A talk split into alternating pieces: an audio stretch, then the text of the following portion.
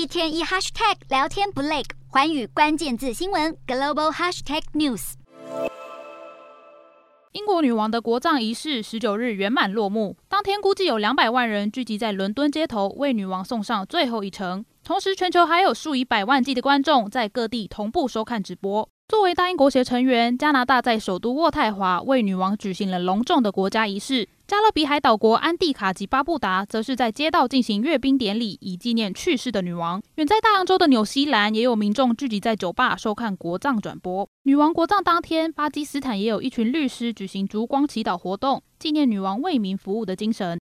至于香港回归，虽然已经届满二十五年，但是女王的象征似乎仍无所不在。十九日当天，仍有数百名香港人在炎热的天气下排队哀悼女王。为表达对英国女王的哀思，位于法国巴黎的乔治五世地铁站，十九日也暂时改名为伊丽莎白二世。原本的站名标示被撤换下来后，吸引许多来来往往的乘客停下来拍照留念。来自全世界各地的民众同步为英国女王送别，可见女王在位七十年的影响力无远弗届。